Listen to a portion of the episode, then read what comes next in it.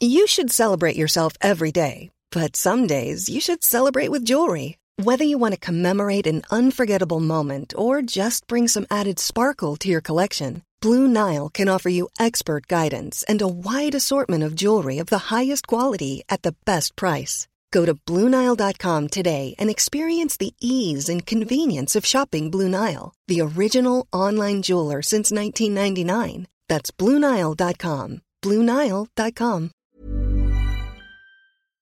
Hoy en Memorias de Pez vamos a hablar de cómo se dio el estallido de la Segunda Guerra Mundial. Un momento histórico en el que dos de las potencias mundiales que se disputaban el control absoluto de Europa se repartieron un país como si de una tarta se tratase.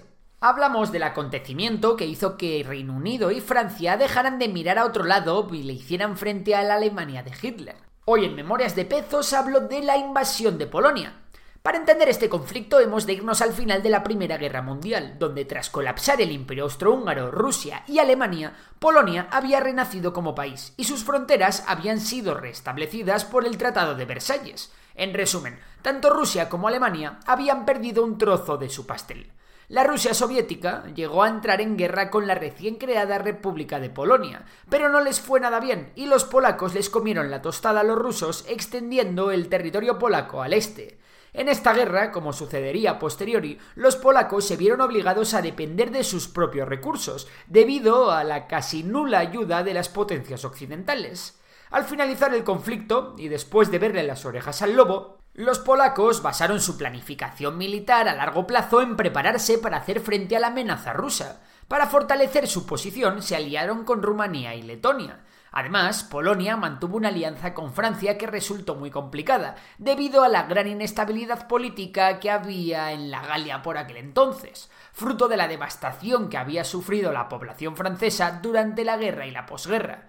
Por su parte, aprovechando alguna que otra lagunilla del Tratado de Versalles, los militares alemanes ya habían empezado a planificar desde 1920 una hipotética guerra contra Polonia, siendo sus objetivos recuperar la ciudad libre de Danzig que dividía el territorio alemán en dos y los territorios polacos de Pomerania, Poznań y Silesia. Sin embargo, las restricciones del tratado y la debilidad interna de Alemania hicieron que tales planes fueran imposibles de realizar. Pero claro, llegó Hitler y su ascenso al poder en 1933 capitalizó el deseo alemán de recuperar los territorios perdidos, al que los nazis añadieron el objetivo de destruir una Polonia independiente. Por cierto, cabe destacar que ese mismo año el mariscal polaco Józef Pilsudski propuso a los franceses un plan para una invasión conjunta para sacar a Hitler del poder, y los franceses le dijeron que no, que era simplemente un loco.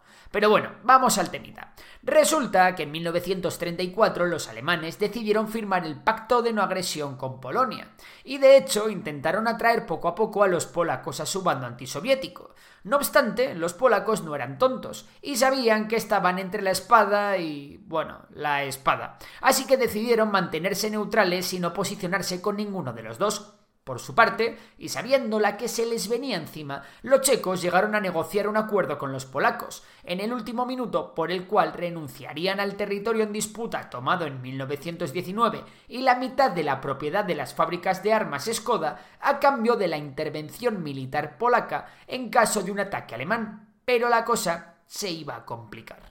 Tras anexionarse Austria en 1938, Hitler fija su atención en Checoslovaquia y consigue parte de su territorio gracias al Pacto de Múnich, que se firmó con Reino Unido y Francia en septiembre. Después de esto, el tío del bigote hizo lo que le dio la real gana. Violó el pacto de Múnich y en marzo de 1939 se produjo la ocupación y el desmembramiento del resto de Checoslovaquia, así como la recuperación del territorio de Memel, que había sido cedido por Lituania. Reino Unido y Francia seguían sin mover un dedo, y evidentemente los polacos ya estaban con las orejas tiesas ante el expansionismo alemán. Como habían acordado con los checos, Polonia envió a sus tropas a ocupar por la fuerza el territorio de Teschen y el cruce ferroviario de Bohumin, para mantenerlo fuera del alcance de los alemanes. Para principios de abril, Hitler comenzó a exigir a Polonia la devolución del territorio del corredor polaco y la entrega de Danzig. Por si fuera poco, Hitler exigió a los polacos que construyeran una carretera y una línea de ferrocarril extraterritorial que uniese Polonia con Alemania. De todo esto, ¿sabéis lo único que Polonia aceptó? La construcción de la carretera. Con estos humos, ambas partes se prepararon para la guerra en un ambiente intensísimo. No obstante, antes de que todo estallara por los aires, aún iba a ocurrir una cosilla más. Alemania volvió a alterar el panorama estratégico, firmando en agosto de 1939 un pacto de no agresión con la Unión Soviética, conocido como el Pacto de Ribbentrop-Molotov, que contenía protocolos secretos diseñados para repartirse Polonia entre Alemania y la Unión Soviética. Francia y Reino Unido se tomaron fatal el acuerdo, como es lógico, y de hecho Reino Unido firmó a su vez el pacto de ayuda mutua con Polonia el 25 de agosto, que ya ves tú de qué les iba a servir a los pobres polacos. A finales de agosto de 1939, la posición de Polonia era muy chunga. La principal debilidad de Polonia fue la falta de un ejército modernizado. En la década de 1920, Polonia había tenido la primera fuerza aérea totalmente metálica del mundo, pero desde entonces se había quedado muy lejos de las demás potencias, ya que era una nación agraria sin una industria significativa, y aunque el diseño de armas polaco era igual o superior al alemán y soviético, carecía de la capacidad para producir equipos en grandes cantidades. Para que os hagáis una idea, motorizar una sola división con los estándares alemanes habría requerido el uso de todos los automóviles y camiones civiles del país. Aún así, en contra de todo lo que muchas veces se piensa, el gasto en defensa de Polonia fue altísimo. De hecho, respecto a su porcentaje del Producto Nacional Bruto, fue el segundo país que más se gastó en Europa en la década de 1930, solo por detrás de la Unión Soviética. Aun con estas, respecto al gasto total, únicamente el presupuesto de la Luftwaffe durante 1939 fue 10 veces mayor que todo el presupuesto de defensa de Polonia durante la guerra. Sin embargo, la principal ventaja de Polonia estaba en la inteligencia. A principios de la década de 1930, un grupo de jóvenes matemáticos habría logrado descifrar los códigos militares alemanes de la máquina de codificación Enigma, supuestamente irrompible. Vamos, que la inteligencia polaca podía leer prácticamente todo el tráfico de radio alemán, y para el 1 de septiembre de 1939, el alto mando polaco conocía la ubicación y disposición del 90% de las unidades de combate alemanas en el frente oriental. Desafortunadamente, la capacidad de maniobra del ejército polaco era mucho menor que la del ejército alemán. Aún así, en Polonia no eran conscientes de su propia debilidad frente a Alemania, y en Varsovia eran muchos los que estaban convencidos de una victoria polaca en caso de guerra. El principal objetivo de Polonia era atraer a Francia y a Reino Unido a la guerra, ya que si todo iba bien, un contraataque anglo-francés en el oeste reduciría la presión alemana y los aliados podrían abastecer a las fuerzas polacas a través de su amiga y aliada Rumanía. Así se ordenó a las fuerzas polacas que se acercaran muchísimo a la frontera para garantizar que cualquier ataque alemán se convirtiera de inmediato en un combate importante y no en pequeñas escaramuzas. Con esta táctica los polacos se asegurarían de que los aliados no pudieran eludir sus obligaciones del tratado. Los enfrentamientos armados a lo largo de la frontera se hicieron cada vez más frecuentes en agosto de 1939, y los temerosos franceses instaron a los polacos a evitar provocar a Hitler. Las fuerzas polacas se habían movilizado parcialmente en secreto en el verano de 1939, sin embargo la movilización se detuvo por la insistencia francesa. En estos días hubo un tira y afloja respecto al protocolo de actuación junto con Francia, que Polonia acabó pagando muy caro. Como resultado de esto, solo alrededor de un tercio de las fuerzas polacas estaban equipadas y en su lugar el 1 de septiembre, cuando estalló la guerra. El 31 de agosto las unidades aéreas polacas operativas se dispersaron en aeródromos secretos y los tres destructores más modernos de la Armada ejecutaron la Operación Pekín en cooperación con Reino Unido, saliendo del mar Báltico para unirse a la Royal Navy.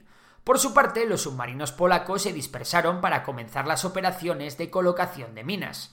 Además, las fuerzas terrestres polacas estaban agrupadas en siete ejércitos y dos grupos operativos, mientras que la Fuerza Aérea había desplegado un total de 433 aviones. El plan de defensa de Polonia era muy complicado de ejecutar, ya que consistía en realizar una retirada táctica desde sus posiciones en la frontera hacia los ríos Vístula y San, para utilizarlos como línea defensiva natural, sacrificando parte de su territorio y también de su industria. Por su parte, el plan de batalla alemán que recaía en el general Heinz Guderian consistía en la división de la Wehrmacht en dos grupos de ejércitos. El más grande en el sur, comandado por el general Gerd von Rundstedt, operaría desde Eslovaquia, y un ejército al norte al mando del general Fedor von Bock partiría desde Prusia Oriental. Si bien el Estado Mayor de la Wehrmacht alemana ya tenía planes de aplicación de la Blitzkrieg, la guerra relámpago, la campaña alemana en Polonia no incorporó del todo esta nueva táctica. Respecto a los cielos, los alemanes no encontraron rival. La temida Luftwaffe, que ya había sido probada en la Guerra Civil Española, había aparecido para ser la pesadilla de los aliados durante toda la guerra. A las 4.45 del 1 de septiembre, usando el pretexto de un ataque polaco simulado en un puesto fronterizo alemán, la invasión comenzó. El acorazado Schleswig-Holstein estaba amarrado en el puerto de la ciudad libre de Danzig, en una visita de cortesía. A las 5 menos cuarto, los cañones gigantes del acorazado abrieron fuego sobre las posiciones polacas. Cuando amaneció, los hombres de las SS avanzaron hacia la Westerplatte, esperando encontrar solo los restos pulverizados de la guarnición polaca. Sin embargo, los defensores resistieron, y en un abrir y cerrar de ojos, el ataque alemán fue hecho pedazos. Esta resistencia se prolongó durante siete días tras bombardeos desde mar y aire antes de capitular. Las fuerzas alemanas y sus aliados eslovacos atacaron Polonia en la mayoría de los sectores de la frontera. En el norte atacaron el corredor polaco. En el sur y centro de Polonia, las puntas de lanza blindadas nazis atacaron Lod y Cracovia. En los cielos, los aviones alemanes comenzaron a bombardear ciudades, pueblos, aeródromos y objetivos estratégicos. En la batalla de Vidna, una pequeña fuerza resistió durante tres días en un área fortificada cerca de la ciudad de Lomza, ante una fuerza alemana de tres divisiones provenientes de Prusia Oriental, en un hito que aún hoy en día es conocido como las Termópilas polacas. Por otro lado, la batalla en el corredor polaco fue una sangría, y fue aquí donde nació el curioso mito de la caballería polaca cargando contra los tanques alemanes. Resulta que mientras las fuerzas Panzer y motorizadas hacían retroceder a las fuerzas polacas, una unidad de la Brigada de Caballería se desplazó a través de las líneas alemanas a última hora del 1 de septiembre, en un esfuerzo por contraatacar y frenar el avance alemán. La caballería polaca montó una carga de sable, haciendo huir a los alemanes en ese momento, mientras que un grupo de carros blindados alemanes llegó al lugar y abrió fuego contra la caballería, matando a varios soldados y obligando al resto a retirarse.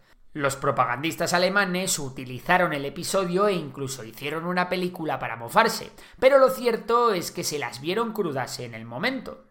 La superioridad mecánica de Alemania era insalvable. Para el 3 de septiembre, aunque el país estaba muy animado por la noticia de que Francia y Reino Unido habían declarado la guerra a Alemania, los polacos no pudieron contener el avance alemán. El ejército de Lod perdió contacto con los ejércitos vecinos y los tanques alemanes atravesaron la brecha creada en el frente, comenzando el asedio de Varsovia. Mientras los bombardeos alemanes hostigaban y obligaban a decenas de miles de personas a huir al este para salvar sus vidas, llenando las carreteras y obstaculizando el tráfico militar. Por ello, las fuerzas polacas fueron más ineficientes y perdieron mucha movilidad, lo que hizo que los errores entre sus filas fueran cada vez más y más comunes. El 5 de septiembre, el alto mando polaco, temiendo la caída de Varsovia, decidió trasladarse al sureste de Polonia. Esto resultó ser un lío del copón, ya que los comandantes perdieron contacto con sus principales ejércitos de campaña, y la propia Varsovia entró en pánico ante la noticia. Eso sí, tras la partida del alto mando, el alcalde de Varsovia, Stefan Starczynski, y el general Valerian Churma reunieron a los defensores de la ciudad y los ciudadanos voluntarios construyeron barricadas y trincheras, consiguiendo rechazar un primer ataque alemán. Los días 8 y 9 de septiembre, el ejército polaco de Potsdam contraatacó desde el norte contra el flanco de las fuerzas alemanas que avanzaban hacia el asedio de Varsovia. El avance de la Wehrmacht se detuvo ante el éxito polaco inicial en la batalla de Bzura, la contienda más conocida de la invasión. Sin embargo, y aunque algunas fuerzas lograron escapar a Varsovia, el 13 de septiembre terminó la batalla con la destrucción de las fuerzas polacas. El retraso había permitido a Varsovia ordenar sus defensas, convirtiendo el perímetro de la ciudad en una serie de fuertes improvisados, no obstante, dos semanas más tarde de la invasión, las pérdidas polacas habían sido enormes y el avance alemán había capturado la mitad del país. Pero contra todo pronóstico y pese a la pasividad de los aliados, a mediados de septiembre las defensas polacas se estaban endureciendo y las pérdidas alemanas comenzaron a aumentar. parecía que algo podía cambiar aún. Sin embargo, el 17 de septiembre, cualquier rayo de esperanza desapareció para Polonia. Las fuerzas del Ejército Rojo acababan de cruzar la frontera oriental por orden de Stalin, y como cabía de esperar, resulta que prácticamente todas las tropas estaban en el frente occidental, y solo unas pocas unidades del Cuerpo de Defensa Fronteriza, con la ayuda de voluntarios locales, se interpusieron en el camino del Ejército Rojo. Y es posible que algunos preguntéis, ¿por qué Francia y Reino Unido no declararon la guerra a la Unión Soviética por invadir a Polonia como hicieron con Alemania? Es una buena pregunta, pero seguramente todo venga de que los aliados no eran lo suficientemente fuertes para hacer frente a la vez a la Unión Soviética y a Alemania. Convirtiendo las defensas polacas en un absoluto infierno mediante la apertura de un segundo frente, los rusos llevaron a Polonia definitivamente al jaque mate. La defensa polaca no aguantó la resistencia en dos frentes a la vez, y un día más tarde tanto el presidente polaco como el comandante en jefe de las Fuerzas Armadas polacas huyeron a Rumanía. El 1 de octubre, tras un mes de asedio de Varsovia, las fuerzas hostiles entraron en la ciudad, y las últimas unidades polacas se rindieron el 6 de octubre. Aun con estas, Polonia nunca se rindió oficialmente a los alemanes y como consecuencia de la campaña de septiembre, la Polonia ocupada consiguió crear un ejército de resistencia en el exilio que ayudó con fuerzas militares al esfuerzo aliado durante el resto de la guerra. Varsovia no fue liberada hasta el 17 de enero de 1945, momento en el que el Ejército Rojo llegó para liberar la capital, contemplando la absoluta devastación causada por Alemania en los años anteriores, y más especialmente durante el levantamiento de Varsovia. De hecho, son muchos los historiadores que concluyen que el ejército rojo pudo ayudar a los polacos durante el levantamiento, pero que no lo hizo para que los nacionalistas polacos fuesen destruidos por los alemanes y luego no dieran problemas a los soviéticos. En definitiva, la invasión de Polonia no solo fue el detonante de la Segunda Guerra Mundial, sino que significó un auténtico infierno para el país, especialmente para la población judía. Aunque no es tarea fácil saber cuál es la cantidad exacta, se calcula que un 20% de la población polaca murió durante todo el conflicto. Y ahora la gran pregunta de hoy.